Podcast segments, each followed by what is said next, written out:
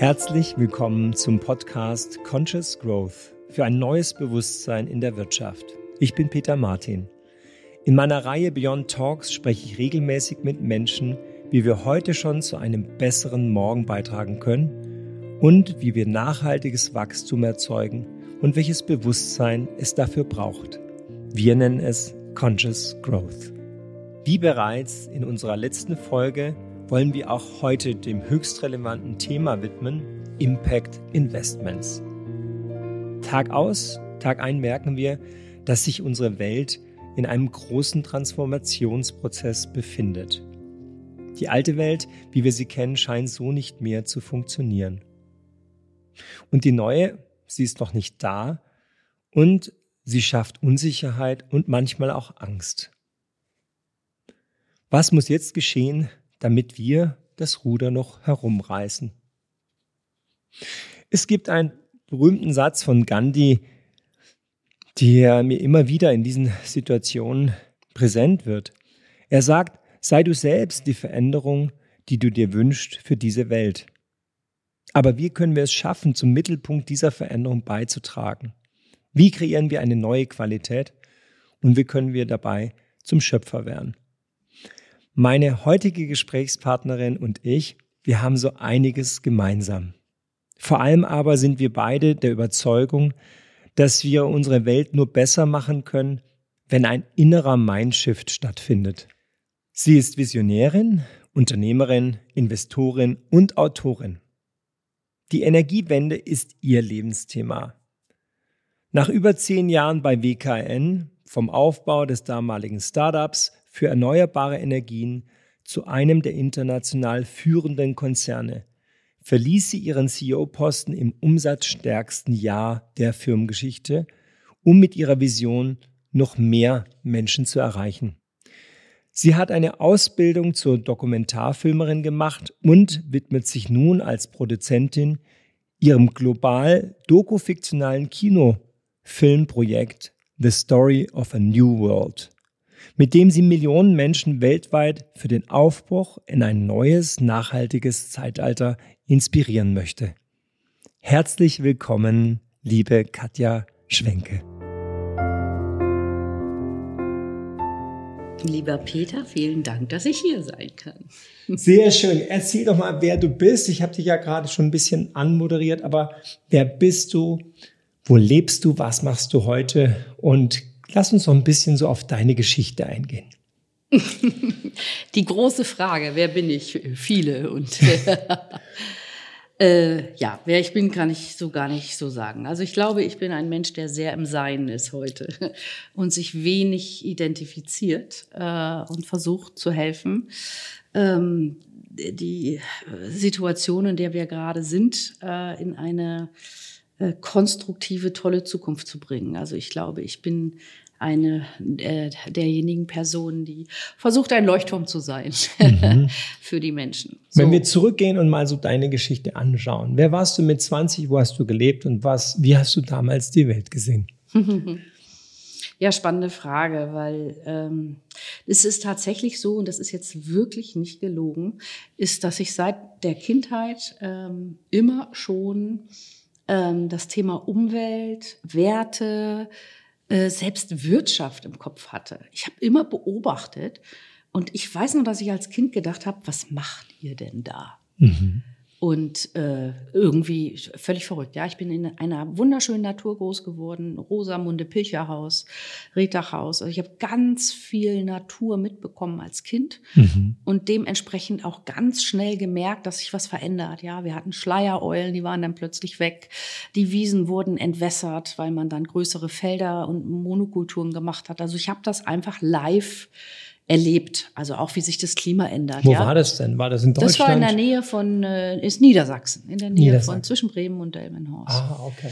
Und da bist du in einer ländlichen Gegend groß geworden? Genau, ich bin so richtig bullabü-mäßig groß geworden mhm. mit, mit, der, mit der Angel in der Hand. und äh, den ganzen Tag mit den Bauerskindern gespielt. Und da, da, da ist man sehr, sehr nah dran an der Natur. Da weißt du auch, wie Kühe, ähm, dass die Kälber den Kühen weggenommen werden, damit da die Milch geben und so weiter. Also du, du bist einfach ehrlich, du bist total ehrlich in der und an der Natur dran.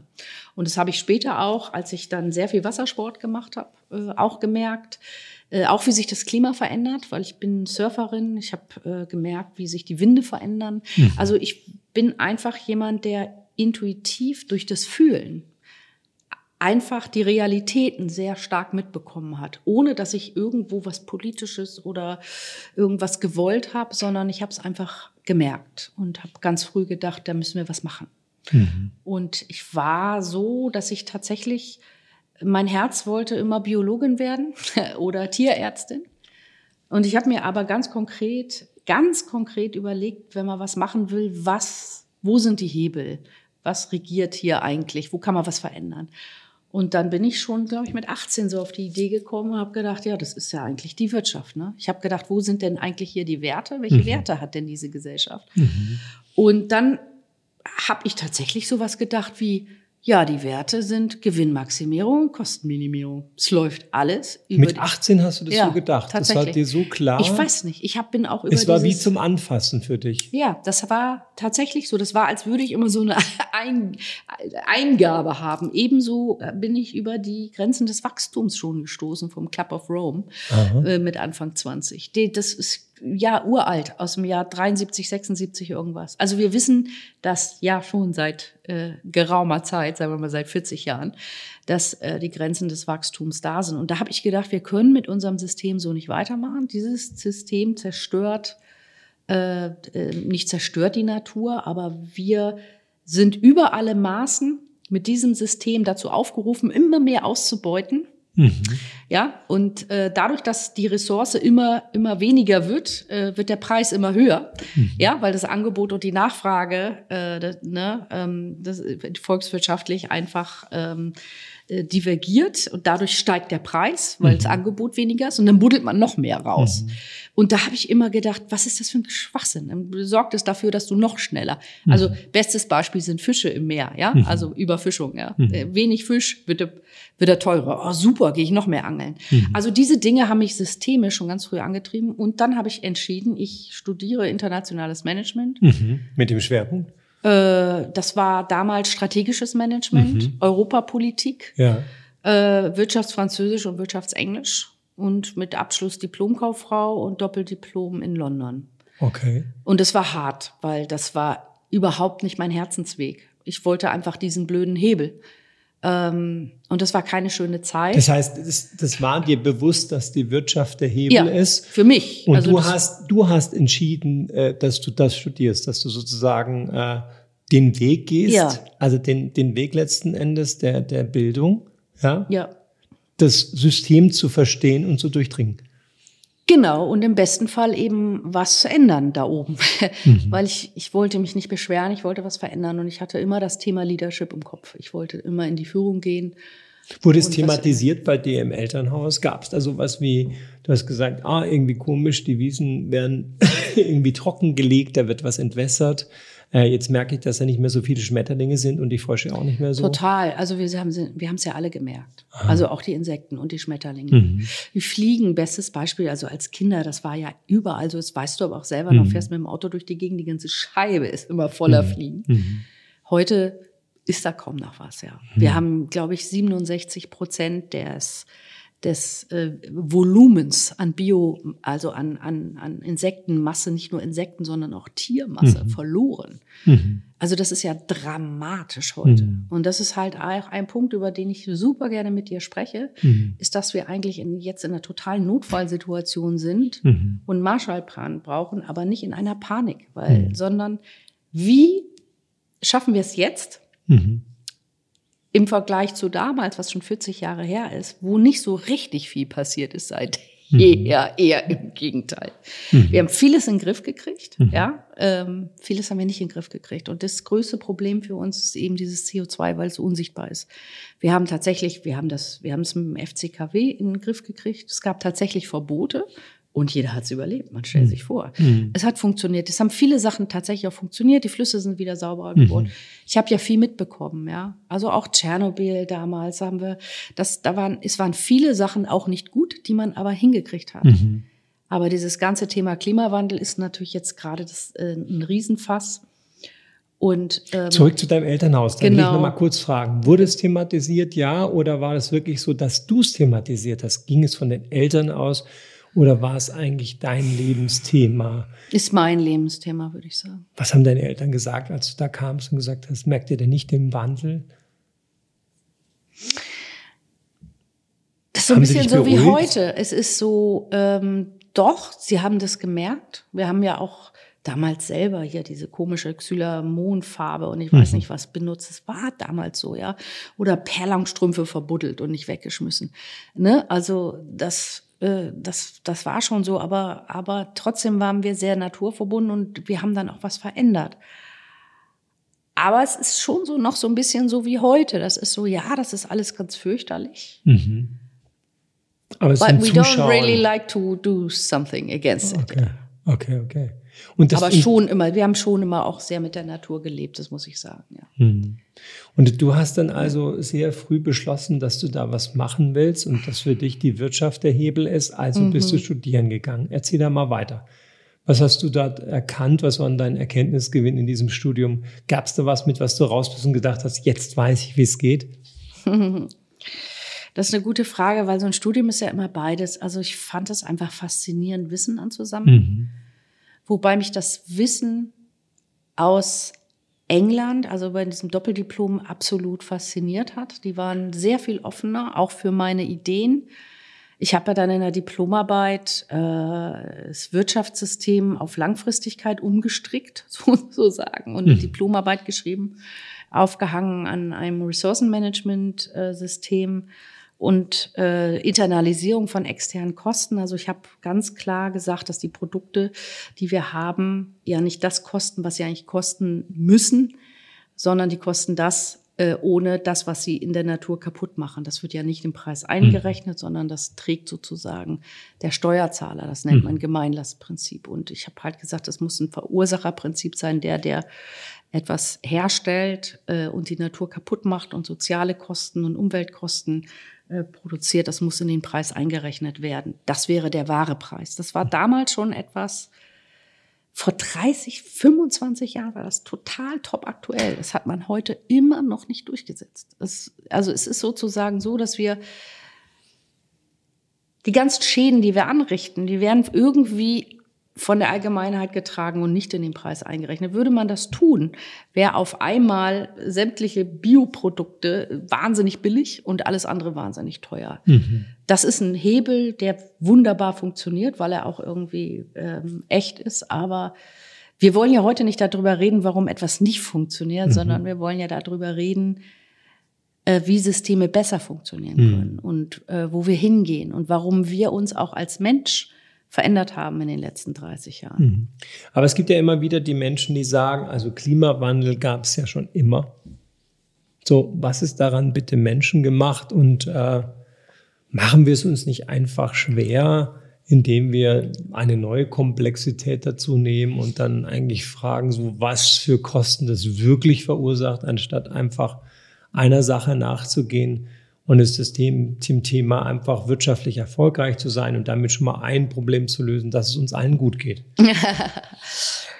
Tja, lieber Peter, was soll ich dazu sagen? Also die Antwort ist da ganz einfach. So ist es tatsächlich ja auch in den letzten 30 Jahren gelaufen. Mhm. Immer und immer weiter. Mhm.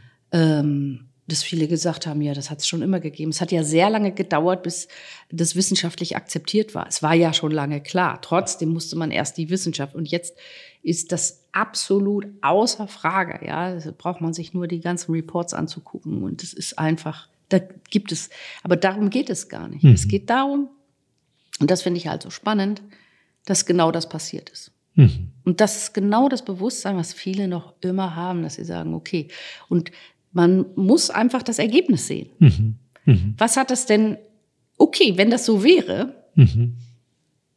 warum ist es denn jetzt so krass geworden, dass wir auf Kipppunkten sitzen? äh, die, die irreversibel sind. Und das möchte ich auch nochmal sagen, das habe ich in meinem Biologie-Leistungskurs gelernt. Vielleicht geht es auch ein bisschen um dieses Bewusstsein, das zu spüren. Ja, du hast hier ein Glas Wasser, ich tue da einen Milchtropfen rein, Dosenmilch. Tue ich rein, tue ich rein, tue ich rein, dann wird es trüb, ach ja Gott. Ne? Und immer wieder schafft es das Wasser, sich selber zu klären, zu regenerieren. Mhm. Das geht so lange, bis ein einziger letzter Tropfen das System zum Kippen bringt. Mhm. Und wenn das System gekippt ist mit dem letzten Tropfen, wir haben im Biologieunterricht diesen Versuch gemacht. Mhm. Geht es nicht mehr zurück. Geht es nicht mehr zurück. Das mhm. kannst du nicht mehr aufhalten. Und wir sitzen, wir haben das immer gemacht, wir haben immer wieder weiter Tropfen. Oh ja, wir könnten uns ja noch mal überlegen, dass das alles gab es ja schon immer, gab es schon immer, oh nochmal irgendwie, mhm. ha, ich pack. So, mhm. und jetzt ist es so, wir sind in den letzten Tropfen. Wir mhm. sind in den letzten drei Tropfen, würde ich sagen. Mhm. Wow. So sehe ich das und es ist auch wissenschaftlich so. Mhm. Und jetzt können wir noch so weitermachen. Der Mensch mag ja gern Verdrängung und Verleugnung. Das ist einfach, wir mögen keine Veränderung. Mhm. Die Frage ist jetzt, wie schaffen wir es, diese letzten drei Tropfen da nicht reinzubringen? Weil wenn die da reingehen, ist vorbei. Dann werden wir mhm. das auch in 100 Jahren nicht aufgefangen kriegen, dieses System. Ähm, dann ist es gekippt. Mhm. Und wir haben nachfolgende Generationen. Das heißt, wie lange braucht der Mensch, um ehrlich aufzuwachen und zu sagen, okay, ist so. Jetzt let's do something about it. Das ist dieser Evolutionssprung, dieser Bewusstseinssprung, den wir jetzt brauchen in der weiteren Entwicklung. Ansonsten gehen wir eben. Ist ja nicht so schlimm. Mhm. Hat es ja schon früher gegeben. Mhm. Mein Lieblingswitz dazu ist, der blaue Klaus fliegt einmal um die Erde rum, alle 365.000 Jahre und sagt, oh Gott, wie geht's dir heute? Und sagt, oh, mir geht's nicht so gut. Ich habe Homo sapiens.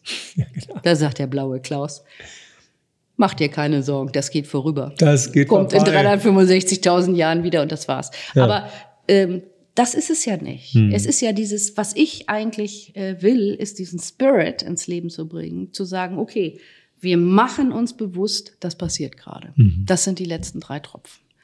Wir sind aber nicht die, die die Köpfe in den Sand stecken und uns gegenseitig beschuldigen. Das ist ja das, was im Moment auch so fürchterlich passiert. Mhm. Du hast schon, äh, das bringt ja nichts, bringt ja nichts Elektros, Scheiße, Wasserstoff oder dies oder das sondern einfach zu sagen, was bedeutet Bewusstsein eigentlich? Ja? Mhm. Und das ist, um das nochmal zurückzubringen auf meine Entwicklung. Ich war ja lange Vorstand einer Firma nach dem Studium, die erneuerbaren Energien in die Welt gebracht hat. Wie, wie viele Jahre ist es her? In welcher Zeit oh. sind wir gerade? Du hast dein wir Studium fertig gemacht, hast gesagt, hey, also ich möchte doch mal die realen Kosten aufzeigen, also was ein Produkt ja. wirklich kosten ja. würde, was dann umgewälzt wird auf die Gesellschaft. Ja. ja genau. Und dann hast du gesagt, okay, alles klar, jetzt bringe ich das ein, dieses Wissen. Was hast du dann gemacht? Naja, im Grunde genommen war ich in Dänemark surfen. Mhm. und bin nach Hause gefahren mit diesen Gedanken im Kopf, wie Wirtschaftssysteme funktionieren und wie Preise funktionieren. Ähm, und habe in Dänemark eine der ersten Windräder gesehen, 1993, 94. Mhm. Ja. Dann habe ich mir das angeguckt und habe gedacht, hm, da kommt eine Ressource rein, in der Mitte wird Strom produziert und die kommt genauso auf der anderen Seite wieder raus, ohne der Natur irgendwas zu entnehmen und ohne zusätzliche Kosten zu verursachen, weil sie irgendetwas kaputt macht, was man hinterher wieder aufforsten muss oder mhm. ich weiß nicht was. Mhm. Das sind ja alles reale Kosten. Wegen diesen internalisierenden Kosten. Und da bin ich tatsächlich, oder externen Kosten nennt man sie ja, da bin ich nach Hause gefahren und habe gesagt, das wird die Zukunft. Und dann hast du gesagt, okay, da will ich arbeiten in diesem Bereich. Genau. Und dann, wie ging es weiter? Ich hatte ja dieses Doppeldiplom und dieses wahnsinnige, diese wahnsinnige Ausbildung in der Tasche und konnte mich sozusagen überall bewerben und habe mich dann auch blind an äh, vielen großen ähm, Firmen beworben, unter anderem Procon, äh, Plumbeck, äh, Vestas war der mhm. größte Windkrafthersteller der Welt. Und ich konnte mir die aussuchen, weil ich bin, hatte überall Vorstellungsgespräche und habe dann einen Menschen kennengelernt, der mein, später mein Mentor werden sollte und mir auch geholfen hat, die, diese neue Firma aufzubauen. Und das war ein Visionär. Das war der ehemalige Geschäftsführer von Vestas Deutschland. Mhm. Der hat gesagt, ich habe eine Idee, ich möchte gerne ähm, selber äh, äh Windparks projektieren. Äh, aufbauen, finanzieren, betreiben und geschlossene Fonds, wie gesagt, ja. Und das war damals, war 1995. Und Ich habe gesagt, ich mache den Job nur, wenn ich ins Ausland kann, weil ich international arbeiten wollte. Und so sind wir zusammengekommen. Und so habe ich angefangen in so einem 30 Quadratmeter Raum in Husum, wo nie Wasser ist, weil da nur Watt ist. Ähm, nach meinem wahnsinnig tollen internationalen Studium bin ich sozusagen in Husum gelandet. In einem kleinen Raum mit einer Glühbirne und äh, einem Kollegen, der äh, eben dort auch die Windparks äh, projektiert hat, ein Ingenieurbüro mhm. und ähm, mit dem zusammen äh, habe ich dann angefangen, ja. Und ähm, das war am Anfang sehr hart, weil wir sind unfassbar bekämpft worden. Das darf man ganz offen so sagen von den Energieversorgungsunternehmen. Das ging bestimmt über fünf, sechs, sieben Jahre. Da habe ich das erste Mal Aber was gelernt. waren die Angriffe? Was kann man sich da vorstellen? Also Ja. Lächeln ist ja auch ein Angriff, also so ein bisschen ausgelacht werden, so. Genau. Jetzt kommt die wieder. Ja, was will sie denn auch? Nein, das ist ganz offen gelaufen. Ja? Also die Okay. Energieversorger, das waren damals die Schleswig, heute ist es ja die E.ON oder wie auch immer, die haben ganz deutlich gesagt, ähm, die paar Windmühlen, die ihr hinkriegt, die werden wir auch verhindern. Also das ist, war nicht gewollt. Mhm. Und das ist sehr lange nicht gewollt. Also ich sag mal ein paar Beispiele einfach, damit man mal weiß, vielleicht interessiert das jemanden, was damals wirklich los war. Mhm. Also wir haben hochgradig investiert, also viel Geld. Ich war mit 28 da schon Geschäftsführerin. Und beispielsweise mussten da Umspannwerke gebaut werden. Ne? Das waren dann 10 Millionen D-Mark Investitionen, Mhm. so ein Umspannwerk, um den Strom dann in das Hochtrassennetz zu kriegen. Und man hat das einfach versucht zu verhindern. Oder man hat dann gesagt, gut, äh, hier habt ihr einen Vertrag, ein Festpreis, kostet 13 Millionen D-Mark. Mhm. Dann sage ich, ja, können wir sehen, wie die Kosten hier aufgeschlüsselt sind und die Leitung dahin und so. Also können wir das? Nö, das ist ein Festpreis. Äh, haben wir so kalkuliert und gesagt, boah, das ist ja Wahnsinn, das ist ja alles viel zu teuer und so. Und dann haben sie gesagt, verklagt uns doch. Also das sind diese Sachen, die einfach so gewesen Also sind. echte Verhinderung. Sie, absolut. Und die haben es alle sehr gut verdient durch uns. Es ist nicht so, also diese ganzen Themen, ja, die Windkraft, äh, das ist, es ist nicht so. Es war andersrum. Also es war auch so, die haben dann gleichzeitig Glasfaserkabel mit reingelegt in die Gräben. Wir haben alles bezahlt. Und äh, wir haben sich ins Fäustchen gelacht und wir haben verhindert. Also ich habe auch äh, Artikel gehabt, also wo ich bei der bei der Zeitung angerufen habe, habe gesagt, wie könnt ihr hier so eine Verhinderung schreiben? Äh, das stimmt doch alles nicht, ja. Wer, äh, und dann haben, hat die hat die Zeitung zu mir gesagt, ja, aber wenn wir das nicht machen, verlieren wir unseren größten Anzeigenkunden. Und das war normal. Mhm. Und es ging bis in die Ministerien rein. Das ist so ein bisschen so, ich sehe gerade so eine Serie, die heißt Weißenhaus. ich weiß nicht, ob du die kennst. Nee. Also da geht es äh, um, um die Konzepte in der damaligen DDR und unseren Kapitalismus heute. Sehr spannend. Und ähm, natürlich ist es so, das habe ich auch schon im Studium gelernt, Monopole wollen keine Konkurrenz. Das wollen die nicht. Und mein allererster Arbeitstag 1995 war tatsächlich der, äh, wo wir darüber gesprochen haben. Da hieß es denn, sehr geehrte Dame und Herren, da merkte ich schon, ich bin die einzige Frau in der ganzen Branche in Ist hier Deutschland heute noch zum Teil. bin ich ja heute noch. Ja, es gibt wenig weibliche Vorstände. Und äh, da ging es darum, den Strom, den Windstrom vom Norden nach Süden zu kriegen. 1995 eine Wow. Leitung zu bauen. Und die haben alle gemeinsam am Tisch gesessen haben gesagt, wir sind doch nicht bekloppt. Wir bauen doch hier keine Leitung für euch, damit der Windstrom abtransportiert wird. Außerdem, die haben auch offen darüber geredet. Das sind Unternehmen, die gehen auf Gewinnmaximierung. Da wird wahnsinnig viel Gewinne, Gewinne, Gewinne, bis da mal investiert wird für etwas Innovatives. Das passiert dann, wenn die Infrastruktur so marode ist, dass gar nichts anderes mehr geht. Das ist jetzt sehr provokant gesagt, aber das ist auch Teil unseres Wirtschaftssystems. So. Und deswegen bin ich damals auch schon auf die Idee gekommen, habe gesagt, wir müssen dezentralisieren, ja, dezentrale Strukturen. Wie hieß denn damals die Firma, wo du dann Vorständin wurdest und was waren eure Projekte? Also die Firma hieß äh, WKN AG, Windkraft Nord äh, AG. Wir waren erst eine GmbH, wir haben dann ähm, umfirmiert in eine Aktiengesellschaft. Wir haben einen Börsengang sogar geplant, aber nicht gemacht. Und ähm, ähm, was wir hauptsächlich gemacht haben, ist, wir haben angefangen, hauptsächlich in, in, in Dithmarschen und in, in Niedersachsen äh, Windparks zu projektieren, schlüsselfertig zu bauen äh, Bürgerwindparks auf die Beine zu stellen. Das waren GmbH und KKGs. Ähm, die haben immer die Leute versucht mit reinzunehmen, damit man gemeinsam verdient. und ähm, Wer und ist damals mit reingegangen? Was waren das für Menschen, die daran geglaubt haben? Das Spannende ist, die Anfänge waren wirklich, und so sehe ich das eigentlich heute auch, das waren Unternehmer und äh, Landwirte, tatsächlich konservative Landwirte, CDU-Wähler, die große äh, äh, Güter hatten und auch Geld hatten, die vorne das Risiko getragen haben. Ich weiß noch nicht mal, ob es damals gab es das EEG noch gar nicht, glaube ich, aber wir sind voll ins Risiko. Und da sind immer Pioniere, die sagen, sie machen da mit. Mhm. Und es sind die Unternehmer. Und deswegen glaube ich auch, dass der Wandel aus dem Unternehmertum kommen wird. Nicht mhm. unbedingt, also auch aus der, wenig aus der Politik. Also mhm.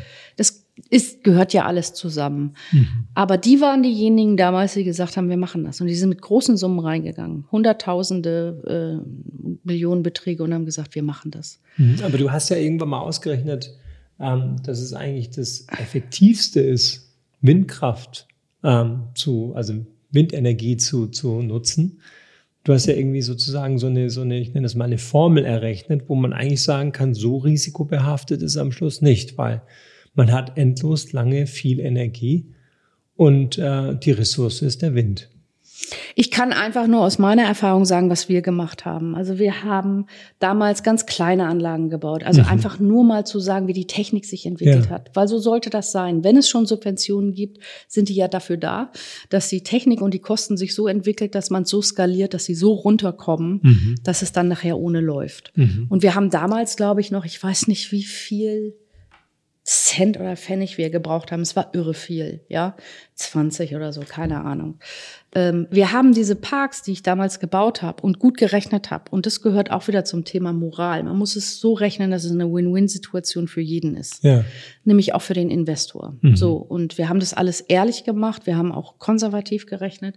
Und die Windparks sind alle ähm, im zweistelligen Renditebereich durchgelaufen. Also. Oh. Wir mhm. haben da über 20 Jahre, über 400 äh, Prozent Ausschüttung ähm, rausbekommen. Und für mich waren das die bestlaufendsten Kapitalanlagen, wo man heute immer sagt, das bringt keine Rendite. Es stimmt einfach nicht. Mhm. Im Vergleich selbst zur Aktie hat der Wind, äh, die Aktie, das Holz, alles geschlagen. Und wir repowern heute zum dritten Mal äh, wow. teilweise, mhm. ja, die Flächen, die wir da äh, ähm, geplant haben. So nach zehn Jahren ist es so? Nee, nach 20. Nach 20 Jahren. Wir repowern ah. nach 20 Jahren, manche auch vielleicht nach 15. Es kommt immer darauf an, wie weit die, die Anlagentechnik, und ich habe das ja gesehen, die hat sich so exponentiell entwickelt. Mhm da kann man nur sagen, wow, mhm. unglaublich. Haben, mhm. Da hat man ja damals gesagt, der Grovian mit fünf Megawatt, sowas wird nie kommen. Der ist ja irgendwie wieder umgefallen, ja. Ähm, wir sind heute mittlerweile im Offshore-Bereich bei 15 Megawatt, 15 MW-Anlagen offshore von Vestas. Mhm. Die produzieren Strom für 25.000 Haus, vier Personen Haushalte äh, im Jahr. Mhm. Ähm, Vestas ist mittlerweile das nachhaltigste Unternehmen der Welt mhm. geworden mhm. und gewählt worden. Mhm. Und ähm, ich glaube, fast 80 Prozent ihrer Materialien werden recycelt. Innerhalb von acht Monaten amortisiert sich der CO2-Input äh, der, der Produktion für Stahl und so weiter. Ne? Und, und die, die, auch die Fundamente können mittlerweile recycelt werden. Also äh, die Kosten sind so weit runtergekommen, dass man jetzt für fünf, sechs, drei, vier, fünf, sechs Cent äh, Strom produziert. Das kann heute keine andere Stromquelle. Kann es einfach nicht. Weder Atom noch Gas noch Kohle schon mal gar nicht. Mhm. Ja, die wird ja immer noch offiziell mit, glaube ich, fünf Milliarden im Jahr subventioniert. Ähm, und das ist es halt. Wir haben das, wir haben das geschafft, wir haben das skaliert, wir sind da raus. Äh, und heute ist es günstig. Aber das, ich rede jetzt die ganze Zeit von äh, von, von, von, von Fakten, vom Außen. Das ist mhm. das Außen. Mhm. Das ist die Entwicklung, die ich im Außen gemacht habe. Mhm. Und um das abzuschließen, wir sind dann nach Italien gegangen, äh, nach äh, Spanien, nach Frankreich. Ich habe in Amerika den modernsten Windpark der Welt gebaut mhm. mit über 100 Megawatt, 100 Millionen ähm, Euro Invest mitten in Texas in die Ölfelder rein. Äh, Anfang mitten im Irakkrieg. Ja, also das waren immer so Pioniersachen, wo man man musste da durchbeißen. Überall gab es Widerstände. Und heute, das ist das Schöne, heute sind wir da. Und es hat sich alles bewahrheitet. Wir haben die Kosten runtergekriegt. Ähm, wir, wir nehmen der Natur nichts weg. Und wir haben das Thema, dass die Leute sagen, ich finde es hässlich. Mhm. Das muss man respektieren. Mhm. Und ich kann das sogar verstehen. Aber ich selber finde sie wunderschön. Für mich mhm. sind das sanfte Riesen, einfach weil ich spüre, ich, ich weiß ja, dass sie dann nichts wegnehmen mhm. und äh, dass sie nichts kaputt machen. Wie und, definierst du denn Impact Investments? Ich finde, das ist so ein moderner Begriff. Mhm. Jetzt höre ich mich an wie meine eigene Großmutter wahrscheinlich, ne? Aber Impact Investment ist etwas, was für mich, egal was du tust, äh, einfach nur dafür sorgt, dass du regenerativ wirtschaftest. Mhm. Das ist eine ganz andere Wirtschaftspolitik als die Gewinnmaximierung und Kostenminimierung hat dazu geführt, dass wir immer mehr, mehr, mehr, mehr, mehr. Mhm. Äh, koste es, was es wolle. Es gibt diesen Spruch auch irgendwie, Gewinn kennt keine Moral. Mhm. Das war so ein bisschen so, tatsächlich. Mhm. mhm. Und die Jugend von heute, finde ich, sagt das zu Recht. Mhm. Das System geht gar nicht. Ich glaube nur nicht, dass es ein systemisches Problem ist. Ich glaube, dass es etwas in uns selber ist. Das ist mein Weg, äh, der sich dann später eben äh, rauskristallisiert hat. Und Impact Investment ist für mich etwas, wo du bewusst, ganz bewusst äh, investierst mhm. in etwas, was langfristig Gewinne bringt, mhm. nachhaltig ist. Mhm wo die Leute heute immer noch sagen, und das ist das bisschen das Thema in diesen ganzen Investmentforen, äh, das muss mindestens so viel Rendite bringen wie alles andere auch. Mhm. Und ich mache Impact Investment, aber es muss mindestens zweistellig sein. Ich äh, weiß nicht, ich will das mal alles miteinander trennen. Also man kann super Impact Investments machen, die äh, wirtschaftlich sind. Das ist, das ist nicht wirtschaftlich, ist einfach Quatsch. Man muss einfach hingucken, wo mhm. investiere ich, was mache ich. Aber überall, wo du dort investierst, wo du etwas nachhaltig voranbringst, äh, etwas Neues, gerne auch etwas Neues kreierst. Für mich ist zum Beispiel ein Impact, kein Impact Investment, jetzt werde ich da, da geschlagen, wo sie alle hingegangen sind. Alle haben Bäume gepflanzt. Mhm. Alle Unternehmen haben gesagt, oh, wir müssen, oh, wir müssen ESG, wir müssen jetzt Impact Investment machen. Wir pflanzen alle Bäume, da sind wir safe. Das ist für mich irgendwie was, wo man den Schaden, den man angerichtet hat, versucht irgendwie zu kaschieren. Ja, vielleicht auch zu beheben oder mhm. kompensieren, aber mhm. das hat, das hat für mich keine Sexiness. Das mhm. ist auch keine Zukunft. Sondern Impact Investments sind für mich natürlich irgendwie entweder erneuerbare Energien, äh, in, in Firmen zu investieren, die in Kreislaufwirtschaft gehen, ja, also in neue Systeme, auch Circular Economy, mhm. Purpose Economy, ähm, Landwirtschaft, Vertical Farming, Circular Cities. Mhm. Also wir sind ja dabei, wir sind ja schon viel weiter. Das mhm. Spannende mhm. ist ja, wir reden ja dauernd irgendwie über alles, was nicht funktioniert. Dabei mhm. sind wir heute hier im Jahr 2023 viel weiter schon, als wir denken. Und da möchte ich total gerne ansetzen und sagen, guck doch mal dahin. Guck mal, wie spannend die Zukunft ist. Weil das. Rein technologisch gesehen ja. klingt es ja so, wie wenn wir heute nur den Hebel umschalten müssten und wir würden alles anders machen können, als wir es heute tun. Ist es so? Also aus deiner Sicht könnten wir rein technologisch gesehen die Welt jetzt umbauen auf Nachhaltig. Natürlich. Äh, es ist ja auch schon, es ist äh, äh, natürlich. Und es macht sogar total Spaß. Mhm. Was wir lernen müssen, ist einfach äh, dieses alte Denken loslassen. Wir mhm. versuchen im Moment immer noch mit den alten Denkstrukturen eine neue Zeit zu kreieren. Wir, wir sind ja in einem Transformationsprozess, der ist ja gerade so krass. Mhm. Das Alte trifft auf das Neue und das mhm. Neue macht Angst. Äh, ich versuche das nochmal mit dem Alten so weit wie möglich weiterzumachen, äh, tu aber so, als würde ich schon was Neues machen. Und wir müssen dieses lineare Denken aufgeben. Mhm. Wenn wir das schaffen, zu verstehen, dass wir aus einem Zeitalter der Industrialisierung kommen. Wir kommen aus einem Zeitalter der Verbrennung fossiler äh, Ressourcen, dass das und dass wir immer mit Gewinnmaximierung, Kostenminimierung Geld gemacht haben und immer meinen, wir müssen noch mehr wachsen, noch mehr wachsen, noch mehr wachsen, damit wir überhaupt so bleiben, wie wir sind. Das ist bitter aufzugeben. Mhm. Aber das funktioniert jetzt schon nicht mehr. Jeder, der es versucht, linear so weiterzumachen wie bisher, fährt gegen die Wand. Es gibt total Stress. Wir sind seit der Digitalisierung in einem exponentiellen Zeitalter. Mhm. Alles ist ähm, nicht mehr linear. Ähm, wir sind ähm, ja. Es war es noch nie.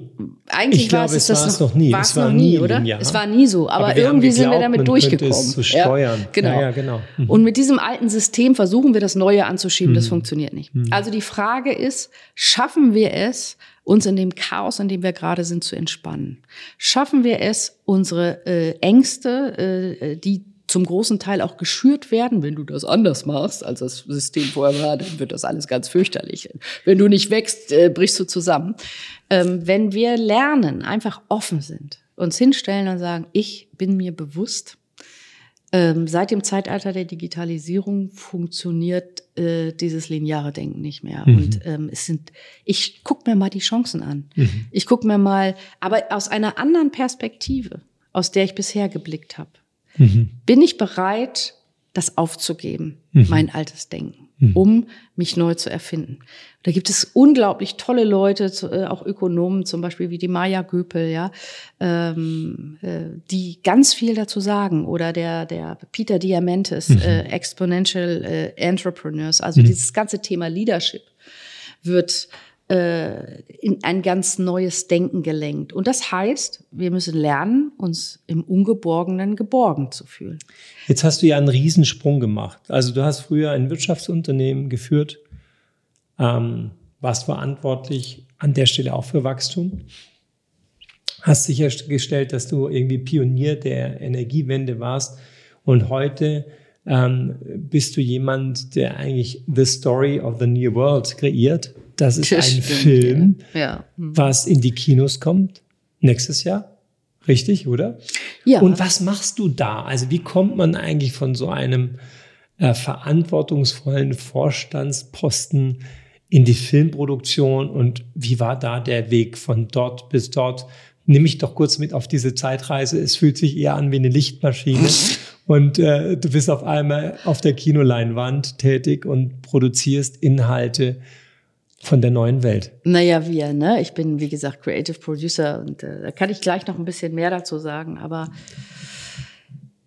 also ganz ehrlich, was ich eben wieder Großes von mir gegeben habe, ich habe mich da auch selber gegen die Wand gefahren, mhm. weil genau ich genau das gemacht habe. Ja, ich habe auch den Druck gehabt von oben, jedes Jahr Wachstum, ja, Rendite.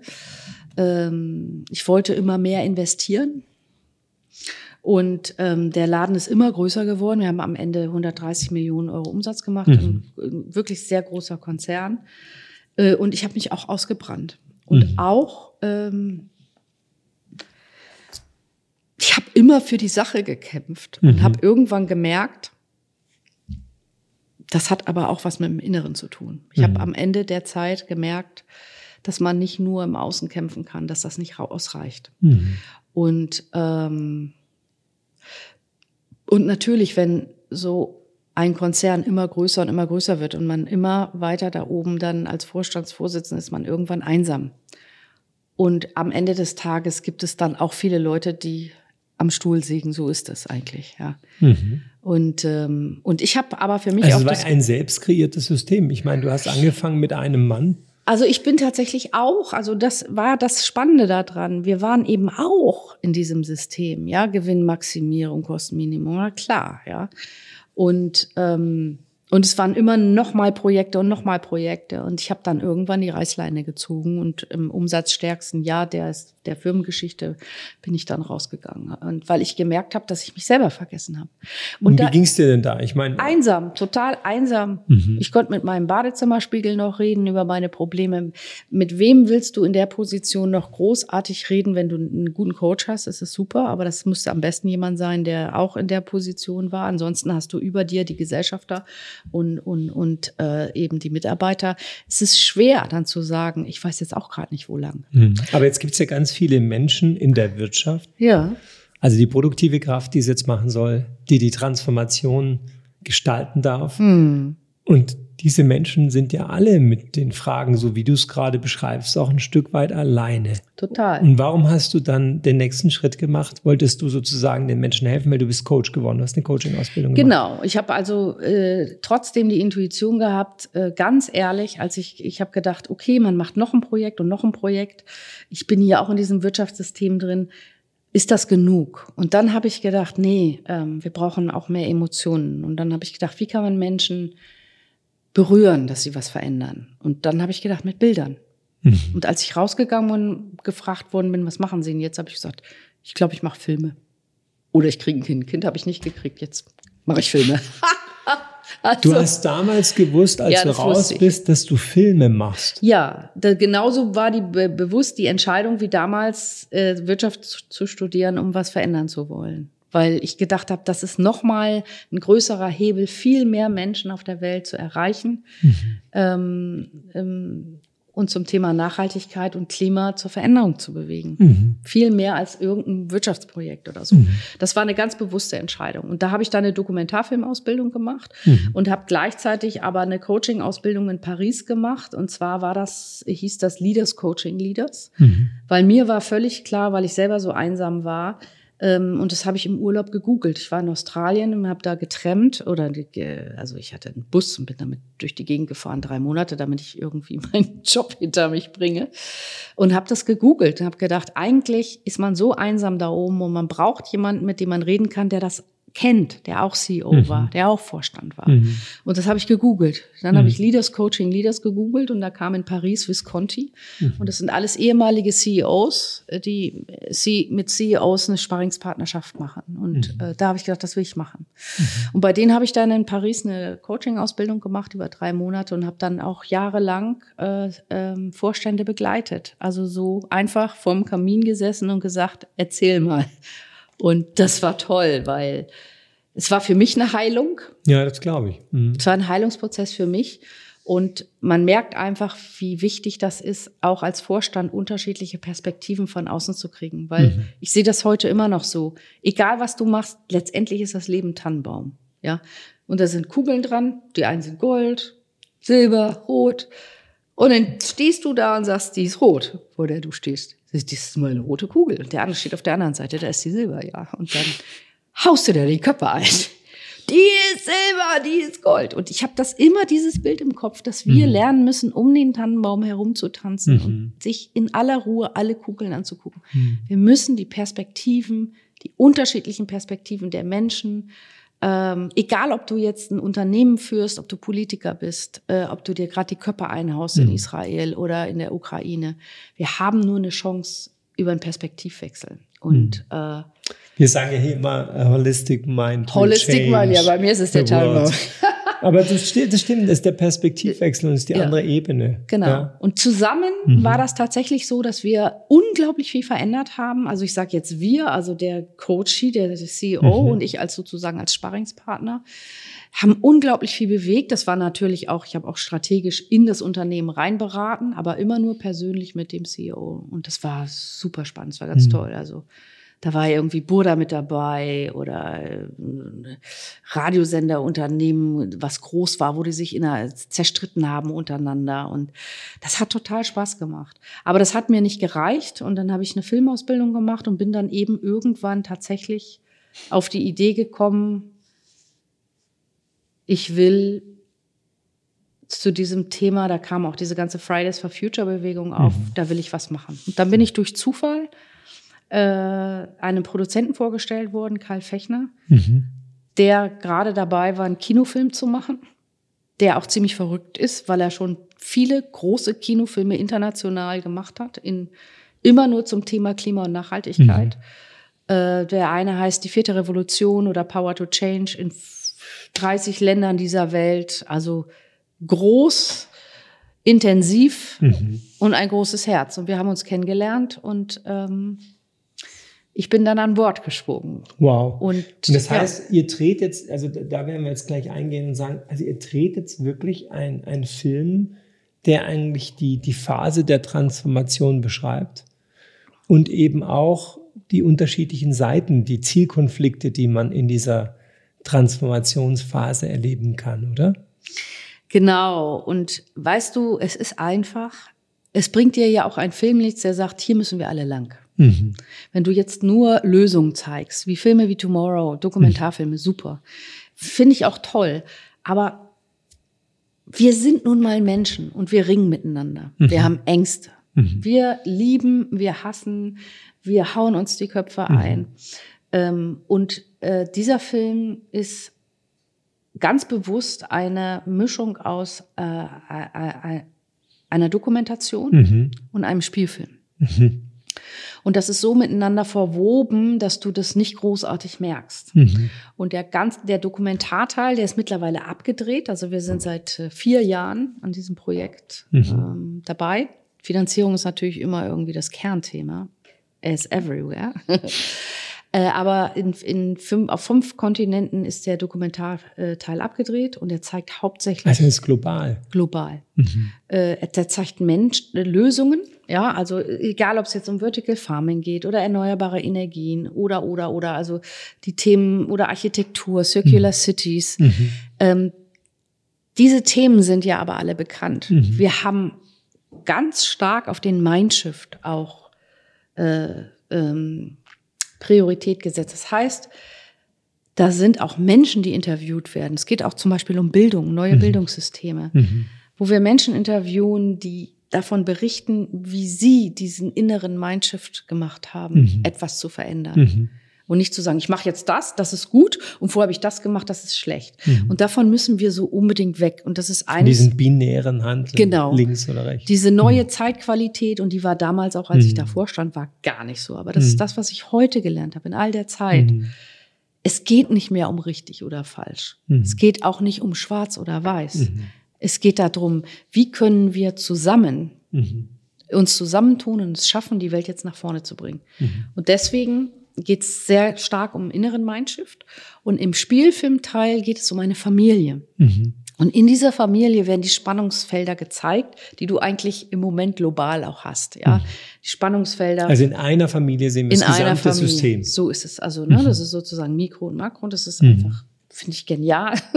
Aber so ist es einfach auch. Der Vater ist ein äh, ein, ein erfolgreicher Banker, der Vorstand werden soll jetzt, ähm, aber verwickelt ist in eine Greenwashing-Geschichte, die er nicht so richtig mitbekommt. Und er ist Versorger der Familie? Er ist Versorger also der Familie, natürlich, ja. Mhm. Und er will das auch gar nicht so genau wissen, was sie mhm. da machen, aber ja. er will eben auch Vorstand werden. Ähm, ist ein Mann aus Südafrika. Äh, der Sohn ist Umweltaktivist, mhm. äh, radikaler, non-binär. Mhm. Ähm, und man kann sich schon vorstellen, wie die beiden Vater und Sohn aneinander geraten werden wow. in der Geschichte. Die große Mutter, Bilder, große Geschichten. Ja, ja, genau. Ja. Die Mutter ist in, in sozusagen der verbindende Part. Sie ist mhm. Juristin, mhm. findet aber im Laufe der Geschichte auch recherchiert und findet raus, dass, äh, dass das Thema stimmt und wird dann immer wieder durch Dokumentarfilmteile in ihrem Computer wupp, wupp, wupp umgelenkt, so dass sie, dass das so verwebt ist, äh, das äh, ist auch nicht so ganz einfach zu machen,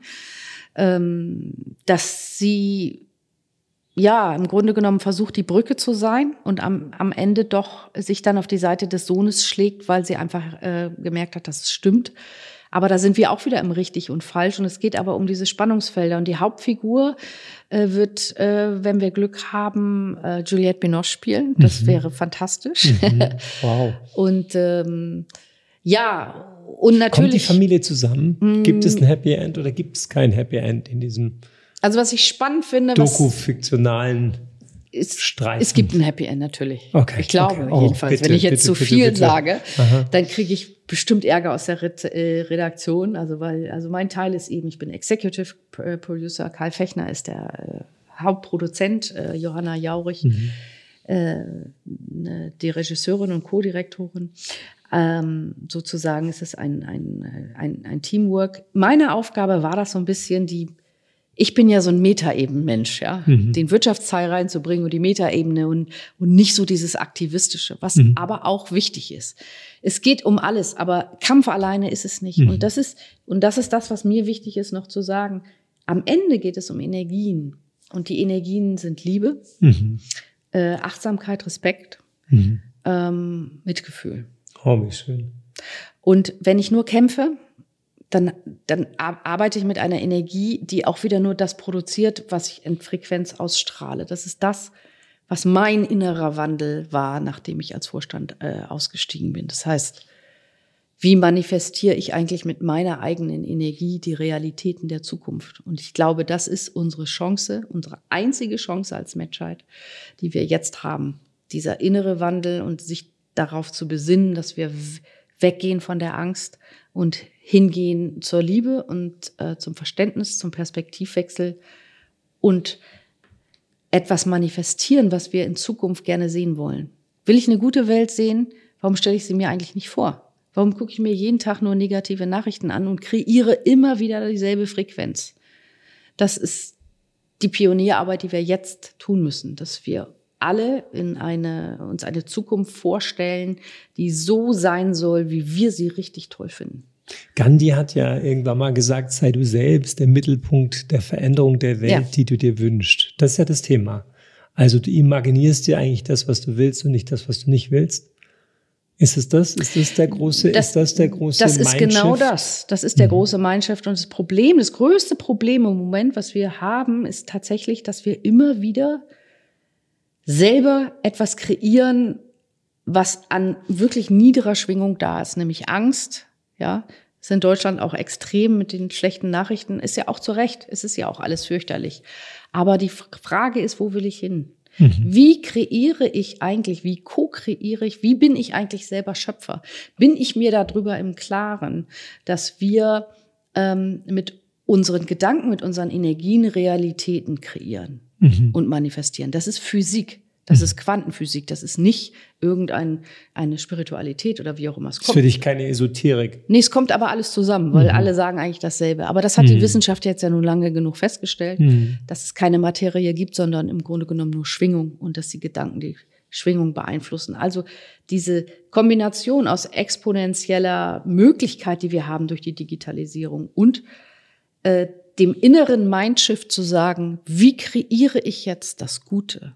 Wie stelle ich mir die Zukunft vor? Mhm. Und wie gehe ich dann ganz glasklar darauf zu? Fokus. Mhm. Wer jetzt den Fokus auf das, das hält, worum es wirklich geht, auf das Positive, der kreiert und manifestiert eine Zukunft. Und wir müssen aufhören, uns von diesen Energien so runterziehen zu lassen. Es ist so schwer. Mir fällt es jeden Tag schwer. Mhm. Jeden Tag. Was passiert, wenn du einen Gedanken hast, der einer niederen Schwingung folgt? Ertappst du dich selbst und äh, was machst du dann? Jeden Tag. Jeden Tag. Jeden Tag, ja. Hm. Also ich glaube, das Wichtigste ist über. Entspringt dir auch so der menschlichen Spezies, dass, dass wir halt diese Ängste auch haben und uns natürlich an der Stelle auch um die Ängste drehen? Naja, klar, wir sind natürlich auch sehr verstandesgepolt mhm. in Deutschland. Wir versuchen alles zu erklären, mhm. alles in Konzepte zu packen. Mhm. Und ähm, halten wir das aus zu fühlen, ja. Mhm. Bin wütend. Okay, halte ich das jetzt aus? Mhm. Oder verdränge ich das und gehe da irgendwie in die Richtung und mache dann das und mache dann das. Also diese Glaubenssätze auch, die wir haben, wenn wir das schaffen, also andersrum gesagt, das Herz muss wieder in den Kopf, mhm. ja, was schön. schwer genug ist. Mhm. Aber darum müssen wir uns kümmern mhm. und, und, und, und uns fragen jeden Tag, was tut mir eigentlich gut?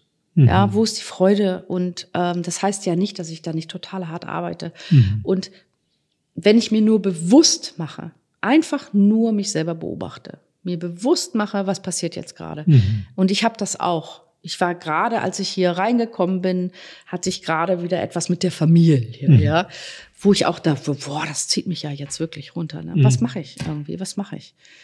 Und dann entscheide ich einfach innerlich und sage, ähm, ich bin mein eigener Herr oder Frau oder Schöpfer. Und ich entscheide jetzt, ich lasse mich jetzt gerade nicht runterziehen, ich mhm. atme dreimal tief. Ähm, ich gehe in die Natur, ganz kurz nur. Ich muss das nur ganz kurz machen. Es geht nur darum, sich das bewusst zu machen und zu entscheiden, jetzt nicht. Mhm. Jetzt nicht. Mhm.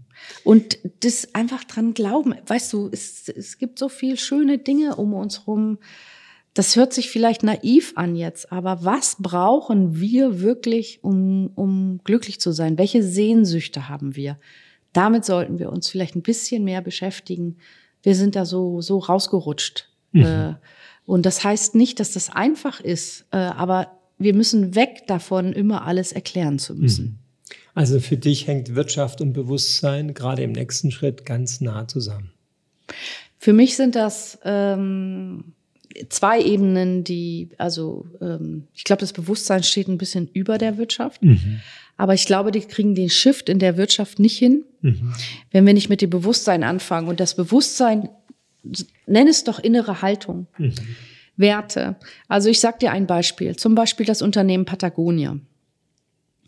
Ähm, die haben als Extrembeispiel, die haben die, ihre gesamten Profite in eine Stiftung gebracht. Mhm. Ja, die haben einen wahnsinnigen Shift hingelegt. Es gibt mhm. aber auch andere, die jetzt äh, dieses ganze Thema Purpose Economy, mhm. dass man irgendwie sagt, wir wir wir äh, werden nach Werten wirtschaften. Die gehen komischerweise alle gar nicht kaputt, mhm. auch wenn sie nicht wer weiß wie wachsen. Sie wachsen, aber langfristig mhm. äh, und nicht kurzfristig. Und dann stürzen sie ab. Mhm. Und ähm, dieses diese Werte, diese inneren Werte, die diese Menschen haben, die führen dazu, dass sie permanent überprüfen in ihrer Leadership-Funktion, ist das jetzt okay, mhm. dass wir gerade viel Geld verdienen? Wie ist es für die anderen? Wie können wir das, gehen wir regenerativ mit dem Produkt, mit der Natur, mit dem Kreislauf um? Mhm. Das kann man lernen, aber wenn du im Inneren, in, in dir selbst, die innere Haltung, die Werte und die Liebe wohnt, triffst du automatisch andere Entscheidungen. Mhm. Und das ist der große Bewusstseins- und Evolutionssprung, vor dem wir stehen. Mhm. Die einen nennen es eine persönliche innere Entwicklung, ja. Also der Mensch muss sich innerlich entwickeln, vom Geiste her. Ansonsten wird uns äh, die Technik auffressen. Mhm. Das war jetzt schon in den letzten 20 Jahren so, aber jetzt natürlich mit der KI äh, und der Digitalisierung ähm, ist es deadly. Aber mhm. ja, also zuerst die innere Haltung und alles andere folgt dann ähm, einem, einem nachhaltigen, langfristigen System, wo alle weiterhin gut Geld verdienen. Wenn im Gegenteil, es sind, es sind Märkte da, die wir in den nächsten Jahren vorm Bauch haben. Das sieht einfach keiner. Das sind ja wahnsinnig blühende Landschaften. Mhm. Wie toll ist das denn, was mhm. da alles kommt? Alleine durch, durch äh, also Dezentralisierung, Circular Cities, Vertical Farming, erneuerbare Energien, ähm, Geschäfts, völlig neue Geschäftsfelder, Arbeitsplätze, das ist toll. Ich hm, würde mich freuen, wenn die Menschen mal sehen, was da an blühenden Landschaften vor. Mhm. Es ist ja eher im Gegenteil. So tun wir jetzt nichts. Wir haben uns ja schon gegen die Wand gefahren. Mhm. Wir müssen raus aus den fossilen Brennstoffen. It's over. Das sollten wir einfach mal verstanden haben. Das ist vorbei. Da können wir einen Haken hintermachen. Let's go. Also wenn ich mir jetzt so deine Geschichte ähm, anhöre und mir nochmal überlege, du warst also erstmal in einem Wirtschaftsunternehmen tätig als Managerin, hast das Unternehmen aufgebaut, hast das Unternehmen erfolgreich gemacht, hast dich damals gegen den Trend, einen neuen Trend etabliert und gesetzt. Und dann bist du da rausgegangen und hast gesagt, okay, ich erfinde mich einfach nochmal neu. Ich unterstütze Führungskräfte, indem ich erstmal durch den Perspektivwechsel ihnen einen wirklichen, ein wirkliches Angebot mache, sie begleite, also auch in der Führung in ihrer Art von Reflexion unterstütze. Und dann hast du gesagt, okay, jetzt mache ich doch noch mal einen Film und bewege über Emotionen ganz, ganz viele Menschen. Wenn ich diese Geschichte jetzt weiterschreibe, liebe Katja, wo werden wir dich 2030 treffen und was wirst du da bewegen und vielleicht auch noch mal einen Blick in die gute Welt. Wie wird sie 2030 sein? Meine Abschlussfrage. Ach, das ist schön, ja.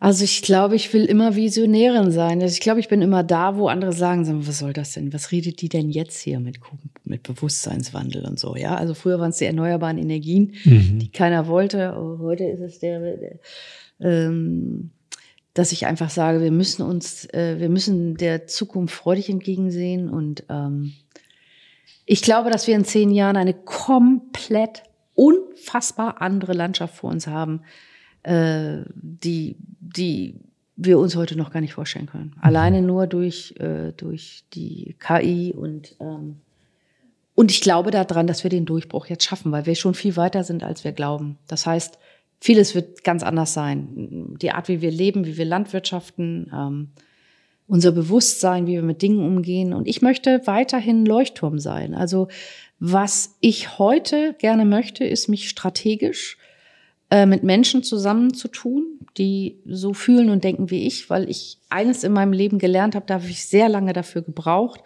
ist nicht unbedingt das, was du tust, sondern mit wem du es tust. Mhm.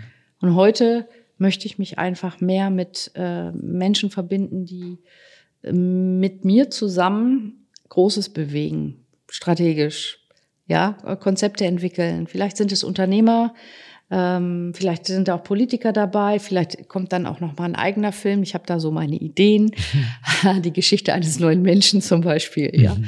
Ähm, es soll da, also ich sehe mich irgendwo mit ganz viel Freude, viel mhm. mehr leben, nicht mhm. mehr so kämpfen. Mhm. Äh, viel Spaß haben und ähm, mich mit äh, äh, interessanten, einflussreichen Unternehmern zusammenzutun und mit Projekten zu zeigen, vorzuleben, wie sexy die Zukunft eigentlich sein kann. Super schön. Liebe Katja, vielen, vielen herzlichen Dank. Mich hast du inspiriert und gewonnen. Du strahlst ja. Ich könnte mit dir noch wirklich viele Stunden sprechen, was wir sicherlich gleich auch im Anschluss tun werden. Ähm, und jetzt freue ich mich nicht, natürlich ganz besonders, dass du heute die Zeit hattest, hier zu sein. Vielen herzlichen Dank. Ich freue mich total. Das war sehr schön. Ich danke dir, Peter. Sehr gerne. Damit sind wir auch schon wieder am Ende unseres heutigen Podcasts. Im Gespräch mit Katja hat mich besonders inspiriert, dass wirklich jeder Einzelne den Unterschied machen kann und dass es beim Bewusstsein anfängt. Oder wie Katja sagt, wir bekommen den Shift in der Wirtschaft nicht hin, wenn wir nicht mit dem Bewusstsein anfangen. Eigentlich ist es ganz einfach. Wenn wir uns von unseren Werten leiten lassen und dabei auch immer wieder unterschiedliche Perspektiven einnehmen, dann steht uns eine großartige Zukunft bevor. Eine Zukunft, in der Ökonomie, Ökologie und Gesellschaft im Einklang sind. Dabei gibt es erstmal kein richtig oder falsch. Wichtig ist vielmehr, dass wir jetzt anfangen, etwas zu verändern. Zuerst bei uns selbst. In diesem Sinne, danke fürs Zuhören und ich freue mich, wenn du auch bei der nächsten Folge dabei sein wirst.